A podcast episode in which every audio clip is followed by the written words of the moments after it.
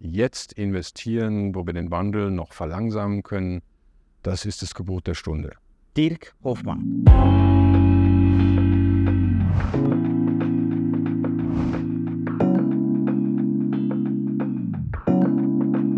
Ähm, jetzt unterwegs hast du aber auch eine Liebe zu der Umwelt.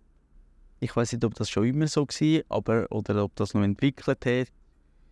Äh, ich finde es spannend als Topmanager aus der Wirtschaft, gerade in der Umweltthematik, weil das hat auch mit Liebe, das ist Energie, die du nachher dann gibst in dieser Thematik, in der ganzen CO2 und äh, Umweltthematik, oder?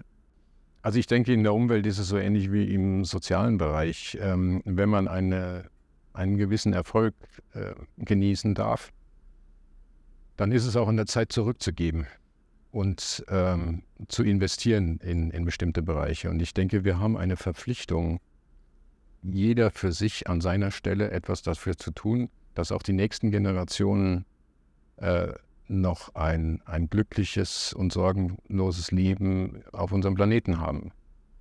Und wir waren lange genug und viel zu lange unterwegs, äh, dafür nichts zu tun. Es ist unsere Generation, die es vielleicht als letzte noch in der Hand hat, das umzukehren für die nächsten Generationen. Wir, haben, wir haben diese Pflicht, das zu tun. Äh, wir haben auch eine Pflicht, Menschen in sozial benachteiligten Bereichen zu unterstützen. Ähm, momentan ist vor allem auch benachteiligt unser Planet. Und der Planet wird es überleben, aber wir nicht. Also überall in den Medien, äh, in den Medien sind ja, ist ja die Klimawandelproblematik ähm, äh, omnipräsent. Was ist denn wirklich das Problem vom Klimawandel? Also, dass es wärmer wird. Man könnte ja meinen, ja, es ist ja schön, dass es jetzt in der Schweiz noch ein einen besseren Sommer hat und äh, man kann noch ein bisschen mehr baden. Aber die Temperatur steigt was ist denn genau das Problem? Naja, mit dem Temperaturanstieg, den wir persönlich gar nicht so als so schlimm empfinden, 1,5 Grad, was ist das schon? Stand 25, 26,5 ist doch okay. Ne? Ähm, aber der Gesamttemperaturanstieg verändert halt alles auf dem Planeten. Ähm, das, das Wetter verändert sich, das merken wir, das Klima verändert sich. Es wird immer noch auch in Zukunft viel regnen, aber viel, viel heftiger. Und der Regen bleibt halt nicht liegen und kommt, äh, äh, wird nicht in Schnee und Eis gebunden und für eine äh, kontinuierliche Wasserversorgung sorgen. Ähm, wir haben heute schon Probleme, selbst in der Schweiz zukünftig ähm, Trinkwasserversorgung und solche Sachen so sicherzustellen, wie das unsere Vorväter konnten. Mhm. Also ähm, der Meeresspiegel steigt an, damit äh, zwei Drittel der Weltbevölkerung müssen sich möglicherweise irgendwann eine neue Heimat suchen, weil sie es zu nah am, am Wasser gebaut haben. Mhm. Mhm. Und zwar physisch. Mhm. Ähm, insofern, ähm, der Klimawandel beeinflusst eigentlich das Leben, insbesondere der kommenden Generationen, massiv. Mhm. Und wie schon eben gesagt, wir sind wahrscheinlich die letzte Generation, die da etwas machen kann. Und ich möchte halt etwas machen, ohne mich auf die Straße zu kleben. Ich denke, im Klimawandel ist auch die Problematik äh, mit der ganzen Ernte. Äh, die, Ernte, die weltweite Ernte, die gedeiht ja in einem gewissen Temperaturpegel. Und wenn wir die auch übersteigen, oder, ist das eine Problematik für, für, für die ganze Lebensmittelherstellung der ganzen Welt. Ja, also die Auswirkungen, äh, das ist vielleicht eigentlich das Problem des, in der, in, im Bewusstsein des Klimawandels. Wir sind uns der Auswirkungen nicht bewusst und wahrscheinlich ist es nicht mal wissenschaftlich empirisch auch komplett alles erforscht. Äh, es gibt zwar Prognosemodelle, aber wir werden ja ständig überrascht, dass es doch schneller geht. Ja. Und ganze Landstriche fallen trocken. Äh, in, in Deutschland, im, im Nordosten von Deutschland, ist eine immense Trockenheit zu verzeichnen. Letztes Jahr haben wir gesehen, in der Pro-Ebene kein Wasser. Ne? Und der Lago Maggiore wird dann angezapft und, und, und fällt so langsam trocken. Und dann fragen die Italiener, die Schweizer, könnt ihr nicht mal die Talsperren öffnen, sodass der Lago wieder mehr, mehr Wasser kriegt mhm. und wir im, in der Pro-Ebene wieder was haben. Also das ist nicht mehr weit weg. Also diese Wettergeschichten sind nicht irgendwelche entstehenden Wüsten ganz woanders in einem Erdteil, sondern das haben wir vor der Haustür. Hm? Bis hin zu extremen Wetterschäden, die Gebäudestrukturen zerstören, äh, etc. pp nach deiner Meinung, oder, wo ist der größte Hebel um den Klimawandel zu verlangsamen oder gar zu stoppen? Was denkst du? Ganz ehrlich, den Klimawandel stoppen, sind wir zu spät. Also es ist wirklich jetzt eine, eine bipolare Aussage, die ich treffe. Ich glaube, wir müssen uns noch viel mehr damit beschäftigen, wie gehen wir mit ein, der Realität um, dass es anderthalb oder zwei Grad wärmer wird. Wie müssen dann unsere Städte, unsere Infrastruktur, äh, unser Agrarwesen äh, und so weiter, wie machen wir das fit dafür? Wie passen wir uns an? Wie passen wir uns an, genau. Aber wir sollten jetzt nicht einfach nur sagen, das kommt jetzt eh so, wie es ist, also machen wir nur irgendwie Anpassungsstrukturen, sondern wir müssen dafür sorgen, dass aus anderthalb Grad nicht zwei Grad oder zweieinhalb oder drei oder sonst was wird. Äh, das heißt, investieren, jetzt investieren, wo wir den Wandel noch verlangsamen können, das ist das Gebot der Stunde. Und das ist wahrscheinlich der größte Hebel, ist, dass wir jetzt endlich anfangen und nicht darauf warten, dass es ein anderer macht, sondern wir müssen anfangen. Und mit wir meine ich insbesondere, wir haben die Gnade der Geburt. Wir sind geboren worden in entwickelten Ländern, in Industrieländern, ähm, Schweiz, Deutschland etc. Aber wir sind die Verursacher des Klimawandels. Das waren nicht die Afrikaner. Hm? Die wenigsten Asiaten haben das verursacht, das waren wir. Das sind sich die wenigsten bewusst, oder? Genau. Wir, wir sind die Hauptverursacher dieses Klimawandels. Also haben wir auch eine, aus meiner Sicht, nicht nur moralische, sondern auch wirklich ökonomische Verpflichtung, da einzuzahlen, dass wir den Klimawandel jetzt global verlangsamen. Und das ist nicht nur, indem wir das Richtige tun vor unserer Haustür und anfangen, bei uns zu kehren und sauber zu machen, sondern auch die zu unterstützen, die teilweise noch größere Nachteile durch den Klimawandel haben als wir. Und da sehe ich schon eine Verpflichtung drin. Hm. Für sowas gibt es dann so etwas wie den Emissionshandel äh, von Klimazertifikaten. Den kann man auch kritisch sehen, ja. Das ist für die Senkung von CO2, oder? Für CO2, genau. Ähm, da muss man aufpassen, das, das kann auch schnell zu Missbrauch führen.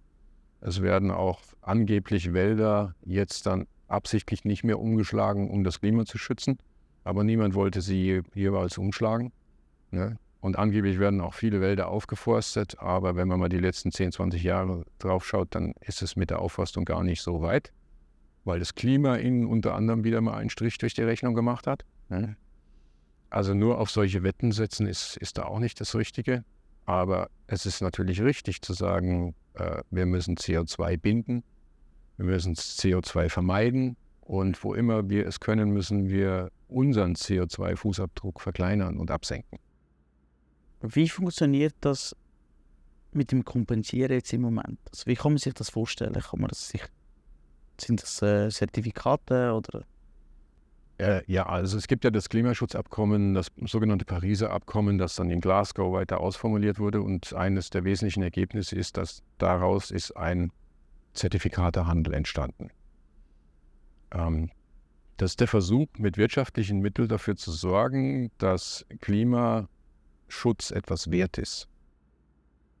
Und wir alle erleben das in der Schweiz beispielsweise ja indirekt über unsere Strompreise. Hm? Es gibt ja CO2-Abgaben, die an den Stromverbrauch gebunden sind und die wir alle bezahlen.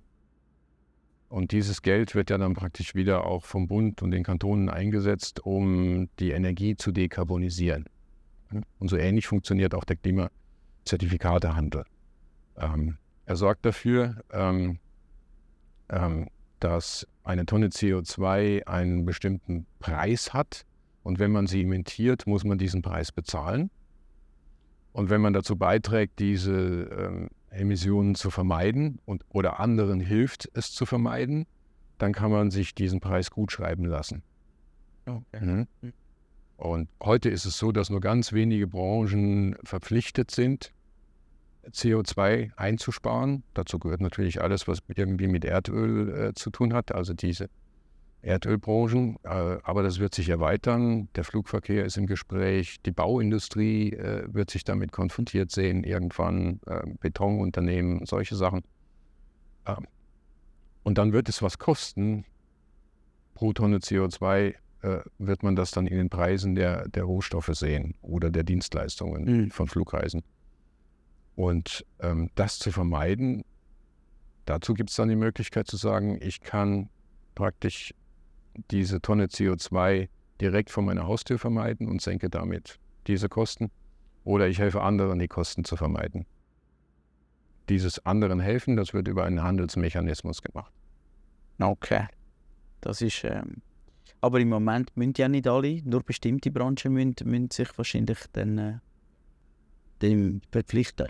Klar. Aber wenn sich alle Länder in Paris dazu verpflichtet haben, netto Null zu werden, bis spätestens 2050, das geht ja nur, indem da alle mitmachen.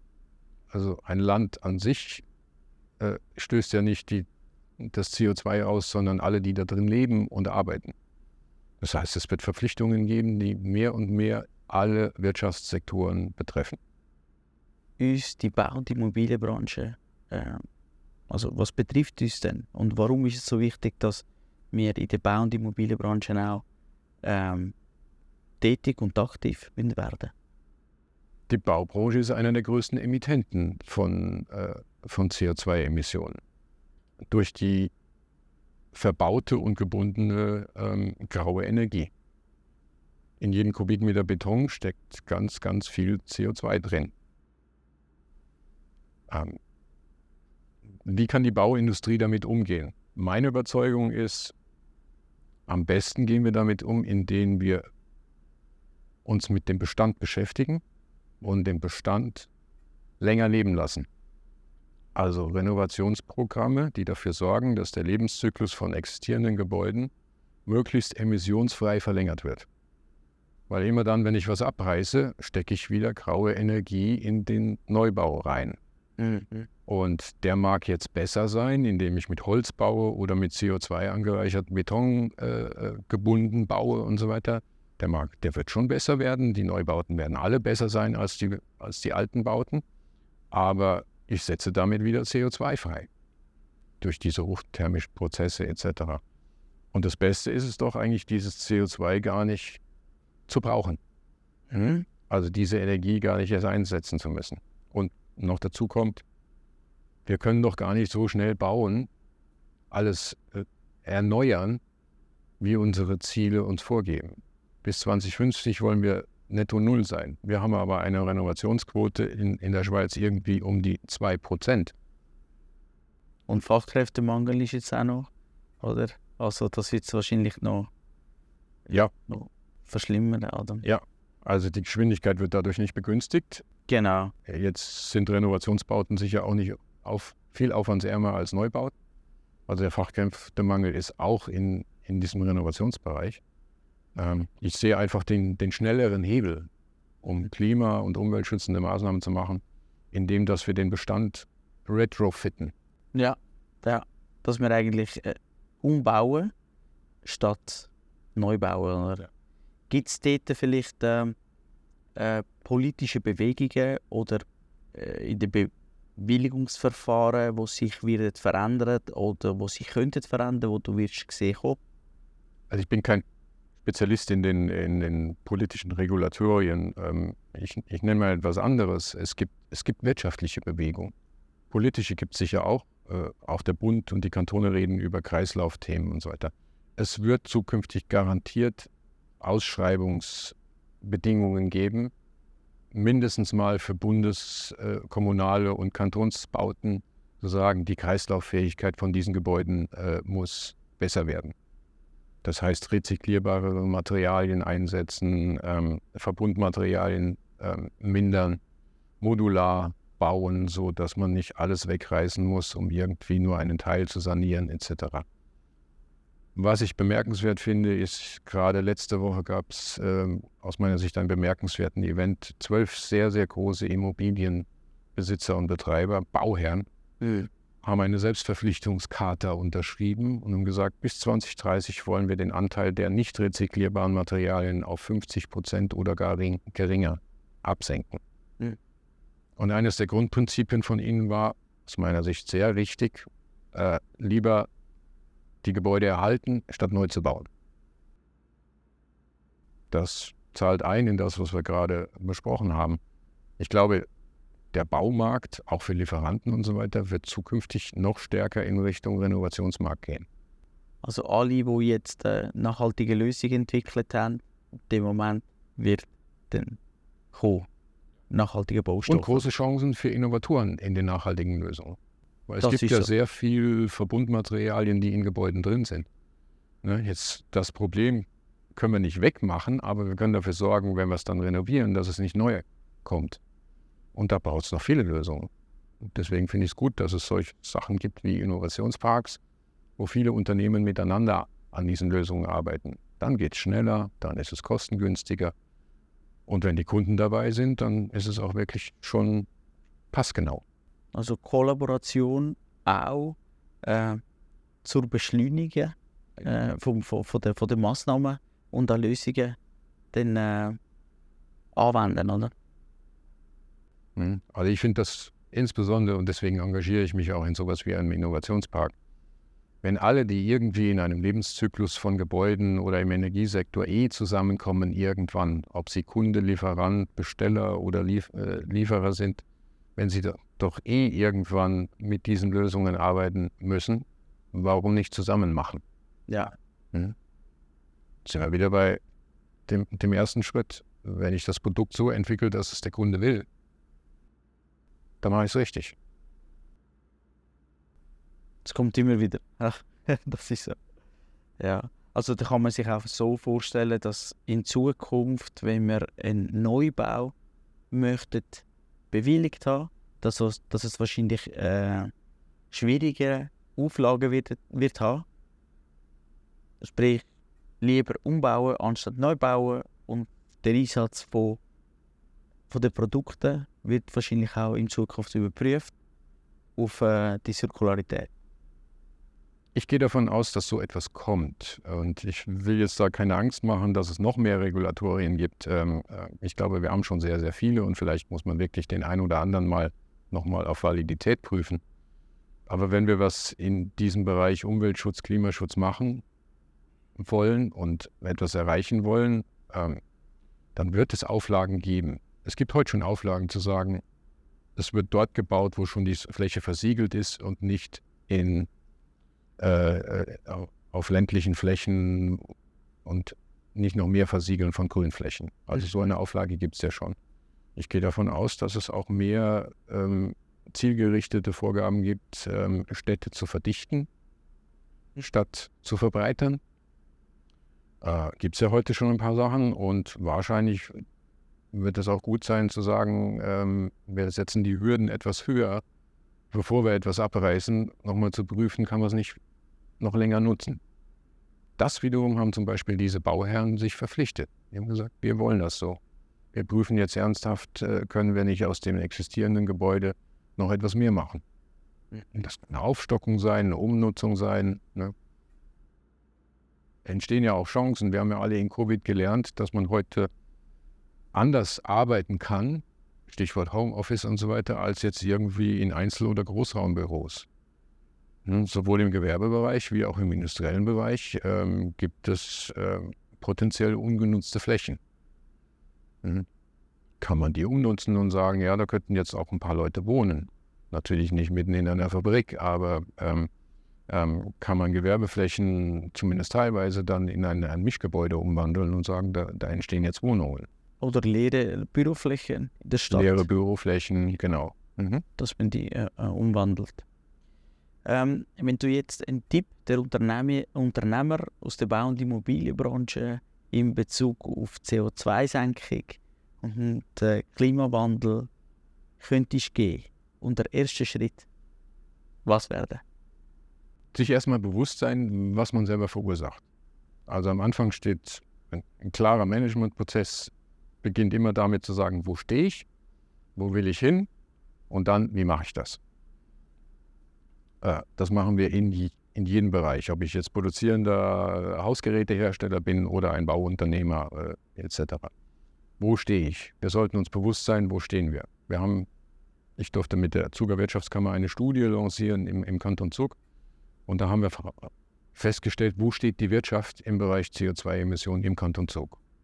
Ergebnis war, 50 Prozent der Emissionen werden durch die Wirtschaft verursacht. 50? 50 Prozent der kantonalen Emissionen äh, im sogenannten Scope 2, also das, was wir selbst verursachen, ohne Lieferketten, ist die Wirtschaft. Und da ist der Agrarsektor noch nicht mal drin. Wenn wir den reinrechnen, sind wir bei mehr als zwei Drittel, wahrscheinlich drei Viertel. Mhm. Dann weiß ich, wo ich stehe. Jetzt muss ich wissen, was ist eigentlich die Hauptursache. Und da haben wir festgestellt, Hauptursache ist Mobilität. Wie komme ich von und zur Arbeitsstätte? Mit welchen Mitteln betreibe ich meine Betriebsfahrzeuge? Mhm. Das ist Mobilität. Über ein Drittel des Gesamtschadens ist Mobilität. An zweiter Stelle sofort thermische Energie. Wie betreibe ich und beheize ich die Gebäudestrukturen? Sind wir wieder bei der Bauwirtschaft. Ne? Mhm. Wie viel Energie brauche ich und welche Energie brauche ich, um Wohn-, Produktions-, Arbeitsstrukturen ähm, zu beheizen? Und welche sind meine äh, Mini-Energiequellen? Was sind meine Energiequellen, genau. Ne? Und an dritter Stelle industrielle Antriebe und Prozesse. Die drei alleine sind 90 Prozent des Verursachungsschadens. Hm? Das werden, die meisten Unternehmen werden eine ähnliche Struktur finden. Wenn sie feststellen, wo, wo emittieren sie, dann werden sie solche Strukturen finden. Für sowas haben wir die Klimacharta gegründet, dass wir den Unternehmen helfen, zu sagen, wo stehe ich. Und dass wir ihnen dann sagen, okay, es gibt sehr, sehr gute Beispiele, wie du das verändern kannst. Und du kannst deine CO2-Emissionen vermeiden, du kannst sie absenken ähm, und ähm, du, du kannst sie nachhaltig verschwinden lassen. Und was ist denn die Klimacharta genau? Ist das ein Verein? Ist das ein, ein, eine Fachgruppe, die sich regelmäßig trifft? Oder, oder ist es eine Beratungsunternehmung? Oder wie kann man sich das vorstellen und wie kann man da mitmachen? Also ich würde es so bezeichnen, es ist ein gemanagtes Ökosystem aus Wirtschaft, Wissenschaft und Politik, Gesellschaft. Äh, initiiert wurde es durch ähm, Akteure aus der Wirtschaft, die festgestellt haben, hier stehen wir, das müssen wir ändern, wir wollen davon weg, das müssen wir tun. Und dann haben wir festgestellt, große Unternehmen wissen, wie das geht, die haben sogar schon Mitarbeiter oder Abteilungen, die sich damit beschäftigen und einen Absenkpfad definiert. Aber wenn ich Bäcker, Metzger, Schreiner bin und so weiter, dann habe ich weder die Leute dafür noch die Zeit. Ich stehe eh schon nachts um eins auf, um die Gipfeli zu machen. Hm? Soll ich mich jetzt noch mit einem Klimaschutzprogramm beschäftigen? Also was kann ich tun? Dafür ist die Klimacharta äh, gegründet worden. Ähm, diesen Unternehmen wird geholfen, ähm, ihren eigenen Weg zu finden und aufzugleisen. Und zwar einen wirtschaftlich sinnvollen Weg. Mhm. Also das ist eine Anschubunterstützung. Und wir schätzen uns sehr glücklich. Im, Im, Kanton Zug hat dann der Kanton, der Kantonsrat und der Regierungsrat haben in kürzester Frist beschlossen, das ist etwas, das sollten wir sowieso tun und unterstützen. Und der Kanton unterstützt das mit richtig viel Geld. Und entlastet die teilnehmenden Unternehmen damit mit 50, von, von 50 Prozent der, der Kosten für, für diese Auslegeordnung. Nicht von den Investitionen. Also Ja. investieren muss ich als Unternehmer immer noch selbst. Ja. Mhm. Aber wir zeigen in der Klimacharta den Weg auf, wie man das wirtschaftlich macht. Und schnell. Um Geschwindigkeit geht's. Um Geschwindigkeit geht es. Und eben mit, dem, mit, der- mit den ganzen Erfahrungen, die auch andere Unternehmer danach, danach hat, kann man es dann auch dann auch im eigenen Unternehmen einfließen lassen. Und das ist natürlich ein spannendes Gefäß, oder? Genau. Und wichtig ist wieder, dass man den regionalen Bezug herstellt. Natürlich ist es augenfällig zu sagen, ja, du könntest jetzt deine fossile Heizung durch eine Wärmepumpe ersetzen. Ja, und dann kaufe ich mir eine Wärmepumpe und dann stelle ich fest, übermorgen kommt die WWZ mit Circulago genau an meiner Haustür vorbei und ich hätte mich an das Fernwärmenetz anschließen können. Dann ist die Wärmepumpe eine Fehlinvestition. Das vermeiden wir. Also, dass wir auch, sagen wir, zu zusätzliche Informationen äh, von Projekten in der Zukunft äh, Zugriff hat, dass man eigentlich die richtige Entscheidung kann treffen Genau. Wir binden das, wir binden das praktisch diese regionalen Informationen ein und sagen, okay, was ist das, was ist das richtige Mix an Maßnahmen für deine Adresse? Und Adresse ist eigentlich noch ein schönes Stichwort. Vielleicht lohnt es sich für mich als Holzbauunternehmen nicht jetzt ein großes Solardach zu machen, weil ich diese Energie gar nicht komplett verbrauchen kann. Vielleicht brauche ich das in dieser Form nicht.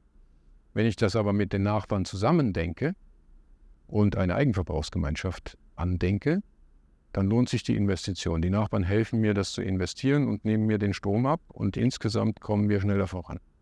Also wieder gemeinsam, Kollaboration. Immer wieder. Ein großes Thema. Immer wieder. Genau.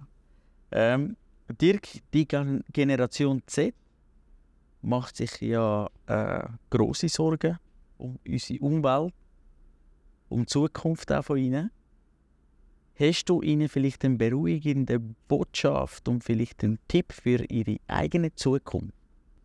Also ich stoße mich ein bisschen an dem Wort beruhigend. Ich kann nicht beruhigend. Ein Sense of Urgency und eine gewisse Aufgeregtheit äh, sollten wir uns nicht nur bewahren, sondern sollten wir kultivieren. Es ist Zeit zu handeln.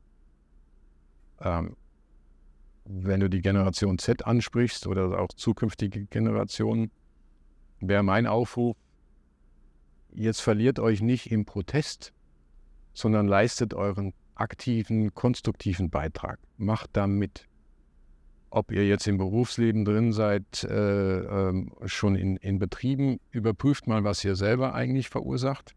Es ist aus meiner Sicht nicht überzeugend, dass man sich einerseits aus Protest auf die Straße klebt, aber dann ein paar Wochen nicht erreichbar ist, weil man gerade nach Thailand geflogen ist. Mhm. Also da ist ein kleiner Bruch in der Logik drin. Ähm, jetzt will ich dem Urlaub da nicht, nicht schlecht reden, aber ich sage mal, man muss auch authentisch sein und authentisch ist man, indem man einen eigenen Beitrag leistet. Und das kann dann einfach sein, indem man sagt, ich helfe mit beim Umsetzen, beim Innovieren. Diese Generation, äh, die, die jungen Generationen, ihr habt das Potenzial. Also ich sag mal, diese ganzen Erfahrungen äh, von Alterswegen her und so weiter, die könnt ihr ja abschöpfen, um, um neue Unternehmen zu gründen und dort aktiv zu sein und euch in, in diesen Branchen auch einen Namen zu machen. Geht, geht aktiv und, und, und konstruktiv damit rein. Das, das wäre meine Bitte. Wir müssen zusammenarbeiten und da sollten Größenordnungen von Unternehmen keine Rolle spielen, so wie wir es hier erleben im Innovationspark. Die Großen arbeiten mit den Kleinen zusammen. Mhm. Und wenn wir Wissen teilen und nicht immer in Silos denken, ähm, dann haben wir, glaube ich, den richtigen Ansatz. Mhm. Also wirklich ein Appell als Umsetzer. Äh, jeder an seiner Stelle. Mhm, jeder an seiner wir Stelle. sind alle Erdenbürger und ich glaube, am, am überzeugendsten und glaubhaftesten ist, indem man bei sich anfängt, bei seiner Familie, bei seinem privaten Haushalt, äh, mal überprüft, wo stehe ich denn? Wo ist mein Beitrag und wie kann ich das jetzt in Verbindung mit meinem Arbeitgeber auch verbessern? Ähm, kann ich dazu beitragen, indem ich anders zur Arbeit komme, mein Mobilitätskonzept verändere? Brauche ich zwei Autos? Brauche ich überhaupt ein Auto? Kann ich es mir leihen? Ähm, Gibt es andere Modelle, wo ich sage, ich, ich, ich kann das, das Ganze CO2-neutral äh, betreiben? In, in diese Richtung würde ich, würde ich versuchen zu denken und zu handeln. Lieber Dirk, mit dieser Frage und mit diesen Tipps und äh, Botschaft äh, würde ich gerne abschließen und mich gleichzeitig recht bedanken bei dir für die Zeit, für das Interview und äh, für das Know-how innerhalb von der Branche zu sharen. Und äh, ja, einfach nur eines danke dir. Also ich danke für die Gelegenheit und Abschließend möchte ich noch sagen, weil wir haben gar nicht, das finde ich noch bemerkenswert, wir, wir haben nie über Immogerät geredet. Ich finde, das ist aber ein, wir würden einen Fehler machen, wenn wir das Interview ohne, ohne Immocrate beenden. Ihr macht genau das. Den Appell, den ich eben an die Generation Z gerichtet habe, ihr seid für mich ein gutes Beispiel, das zu tun. Ihr zahlt dort ein, weil das, was ihr anbietet, ist ein sehr wirksames Instrument gegen den Fachkräftemangel. Wissen da, wo man es braucht, wie kann man schneller und besser äh, Gebäude renovieren, dekarbonisieren und so weiter. Ihr helft den Unternehmen, so etwas zu machen. Ihr macht damit den Job attraktiver. Äh, ihr spart den Unternehmen Zeit und damit leistet ihr einen Beitrag. Ja, das ist das, ist das Ziel. So verstehe ich euch. Ja, ja. Also mit der Kommunikation eben die Ziele gemeinsam äh, erreichen. Und äh, es muss nicht immer das Geld sein, sondern eben einen Beitrag leisten und einfach tun. Genau. Also danke dir viel, viel mal wieder ein Appell. Also dir. Ja, danke dir. Ja. Folge uns auf Spotify, Apple Podcast, Amazon Music oder direkt auf unsere eigene Videoplattform immocreate.ch. Bis bald!